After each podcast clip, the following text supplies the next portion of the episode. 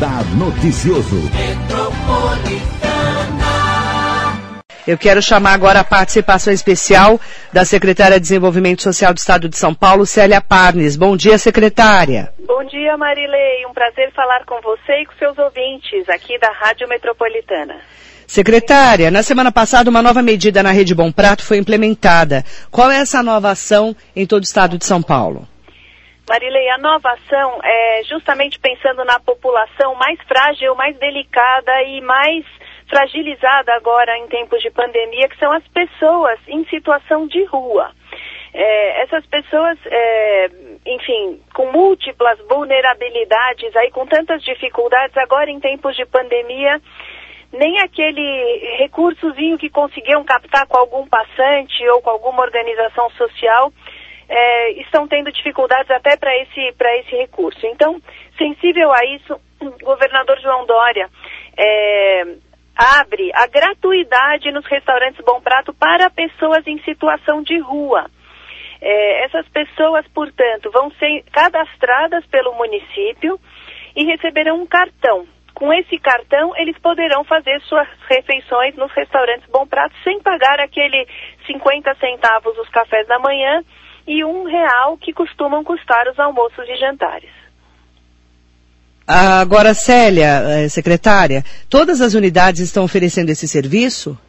Exato. Todas as unidades pelo estado inteiro depende, alguns municípios ainda dependem é, de, um, de um encerramento de alguns itens burocráticos, mas todas as unidades oferecerão para as pessoas em situação de rua a gratuidade é, no Bom Prato. E o que mais a Secretaria de Desenvolvimento Social do Estado tem feito para a população em situação de rua? Marilei, uma série de ações, até porque é, a gente sabe que essa população é realmente a mais, a mais carente, a mais com mais dificuldades. Então, já iniciamos no próprio restaurante Bom Prato servindo jantares e as três refeições aos finais de semana e feriados. Os restaurantes nunca abriam para jantares e nem aos finais de semana. E agora estão abrindo até 31 de julho para atender majoritariamente essa população. Claro que muitas pessoas é, fazem é, uso dos restaurantes Bom Prato, que hoje já está no formato de embalagens, as pessoas para, passam e retiram para a viagem. É, mas com a abertura dos jantares, o que a gente pôde notar é que muitas pessoas em situação de rua passaram a se alimentar também nos jantares, coisa que eles não tinham essa possibilidade nem aos finais de semana. E agora, com a gratuidade, é, essa, essa alimentação está 100% garantida para essas pessoas. Além disso, o governador João Dória tem anunciado a implantação de mais de 50 centros de acolhida para pessoas em situação de rua pelo estado inteiro, já é, pensando agora no inverno que se aproxima, é, são centros com camas, colchões, é, toda a roupa de cama, roupa de banho, toda a infraestrutura para acolher essas pessoas. E além disso, a grande campanha do Inverno Solidário, que busca é, arrecadar cobertores, agasalhos, meias, tudo isso também pensando nessas pessoas e, e no frio que se aproxima. Falando em frio, começa agora dia 20 de junho o inverno, sobre a campanha Inverno Solidário, que também visa atender essa população. O que, que mudou nesse período de pandemia do novo coronavírus? A campanha mudou, é como você fala, hoje em dia tudo mudou tanto e a campanha também mudou. A campanha que tradicionalmente era a campanha do agasalho, esse ano ela ganha é, esse novo nome, que é o Inverno Solidário, e o enfoque de captar mais é, cobertores novos, idealmente, aqueles que são laváveis porque isso vai evitar a disseminação e o contágio pelo coronavírus, que a gente sabe que pode se alojar em, em superfícies de tecido por alguns dias. Então, a campanha este ano é muito focada na captação, na arrecadação de cobertores novos, esses de microfibra, que são laváveis, que não têm um custo alto, e para que, que essas pessoas também possam higienizar os cobertores e as organizações sociais que recebem possam distribuir com segurança e até mesmo o uso nos hospitais de campanha pelo estado inteiro, porque com frio que se aproxima, os hospitais de campanha, eles têm uma estrutura mais, mais é, é, sensível ao frio, né? Muitos estão em tendas, em ginásios, em locais realmente mais frios. E, e, a, e aí a ideia de captar cobertores novos também é para proporcionar essa segurança em relação ao coronavírus. Mas agasalhos são bem-vindos, meias são bem-vindas, todos os itens que as pessoas costumam doar, desde que devidamente higienizados. O que é devidamente higienizados?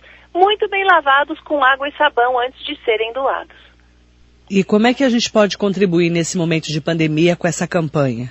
Pois é, eu, no site da, do Inverno Solidário, que é o www.invernosolidario.sp.gov.br, é, as pessoas vão encontrar todos os pontos de coleta, é, são mais de 40 mil caixas distribuídas pelo estado inteiro, mas também existe a opção tecnológica, a opção da, das pessoas que quiserem, vamos dizer, fazer uma compra de cobertores e mandar entregar no fundo social. Isso também é possível, é seguro e, e, a pessoa já manda entregar diretamente no endereço do fundo social. Todas as informações estão no site é, do Inverno Solidário.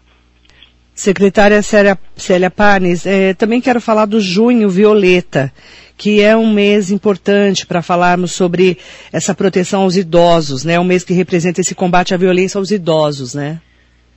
É, exatamente, Marilei. Uma coisa importante e é um dos legados dessa, dessa pandemia, desse momento que nós estamos vivendo, é que os idosos entraram definitivamente é, no olhar, na importância dessas pessoas, que é, uma, que é uma população tão frágil, tão delicada e que muitas vezes passava desapercebida dentro de tantas ações sociais. É, os idosos é, muitas vezes ficavam re relegados, vamos dizer, é, a segundo plano nas ações sociais. E, e hoje, com a fragilidade deles em relação à pandemia, eles ganharam essa, essa, essa necessária e, e real é, relevância no cenário é, das organizações sociais, das ações sociais. E esse Junho Violeta justamente visa cuidarmos desses idosos, da sua saúde mental, da sua saúde emocional. Nós temos no governo do estado uma campanha é, de cartinhas, de e-mails que as pessoas podem enviar para esses idosos em acolhimento, idosos que estão nas residenciais, na, nos antigos asilos que a gente chamava, né, que são as instituições de longa permanência. E esses muitas vezes são idosos que têm, é, não têm família ou foram é, abandonados pela família ou até idosos vítimas de violência, que por incrível que pareça, isso existe. E essas as pessoas que querem fazer uma ação em relação a esses idosos podem mandar e-mails, cartinhas, nós temos recebido muitas enviado para esses idosos em acolhimento e o impacto é maravilhoso. Eles ficam muito sensibilizados, gravam vídeos agradecendo, pessoas que eles nem conhecem pessoalmente e que, eh, enfim, acabam eh, preenchendo o coração deles, enviando carinho por meio dessas cartas e, e tem feito muita diferença para esses idosos que estão em mais isolamento ainda, agora não podendo nem receber as visitas é, de voluntários ou dos que têm família, dos membros de suas famílias. Então é muito importante que haja essa sensibilidade é, das pessoas no envio dessas cartinhas. No site da Secretaria de Desenvolvimento Social tem todas as informações para o envio desses e-mails e dessas cartinhas. Como é que faz para denunciar a violência contra o idoso, hein, secretária? Isso é uma coisa também que a gente precisa é, muito colocar no radar e eu te agradeço por levantar esse ponto. É, os CREAS, que são os Centros de Referência Especial da Assistência Social, são centros é, justamente para isso.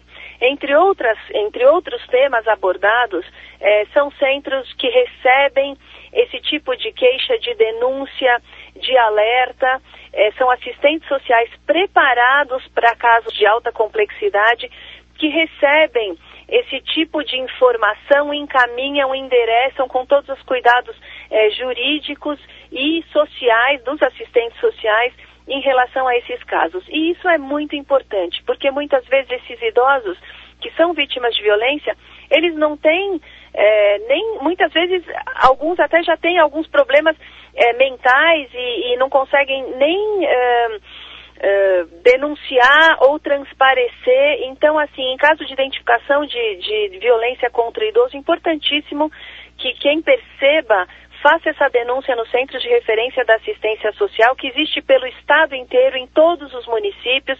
É, tem um CRAS ou um CREAS, que são os, os centros de referência, e façam essas denúncias para que isso é, seja identificado e seja devidamente conduzido pela Justiça.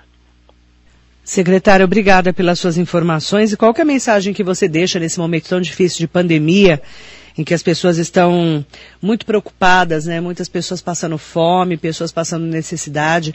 Qual que é essa palavra de mensagem que você deixaria hoje aqui na Rádio Metropolitana? Marilei, a palavra é justamente é, de, de, preocupação do governo do estado com toda, com toda a sociedade, com toda a população, na, na Secretaria de Desenvolvimento Social, especialmente com a população mais de baixa renda, mais frágil, mais sensível a essa questão, como você mencionou, da pandemia. A gente sabe que o isolamento, ao mesmo tempo que nos protege do vírus, ele também nos impede de buscar uma, uma renda, de buscar um complemento de renda. E é por isso que o governo do estado tem feito as ações de distribuição de alimentos, que é o programa de alimento solidário, mais de um milhão de caixas de alimento sendo distribuídas para pessoas de baixa renda, kits de higiene e limpeza, além dos restaurantes Bom Prato e todas as ações sendo feitas também nos residenciais para idosos, é, para crianças, o programa Merenda em Casa, que é um programa de auxílio financeiro, ou seja, mais de 30 ações ao longo desses 76 dias que estamos em quarentena, é, justamente buscando proteger a população de baixa renda, governador João Dória liderando pessoalmente toda essa frente de proteção social. Obrigada, secretária. Ótimo dia de trabalho para você. Muito bom dia. Muito obrigada, Marilei. Um abraço a você e a todos os seus ouvintes. Secretária Célia Parnes, conversando com a gente. Um momento em que está todo mundo tão preocupado, né? Um momento de repensarmos realmente na nossa empatia junto ao próximo, inclusive em relação ao inverno, as pessoas que passam fome e principalmente, né, nesse momento do Junho Violeta para uma conscientização dos idosos que são vítimas de violência.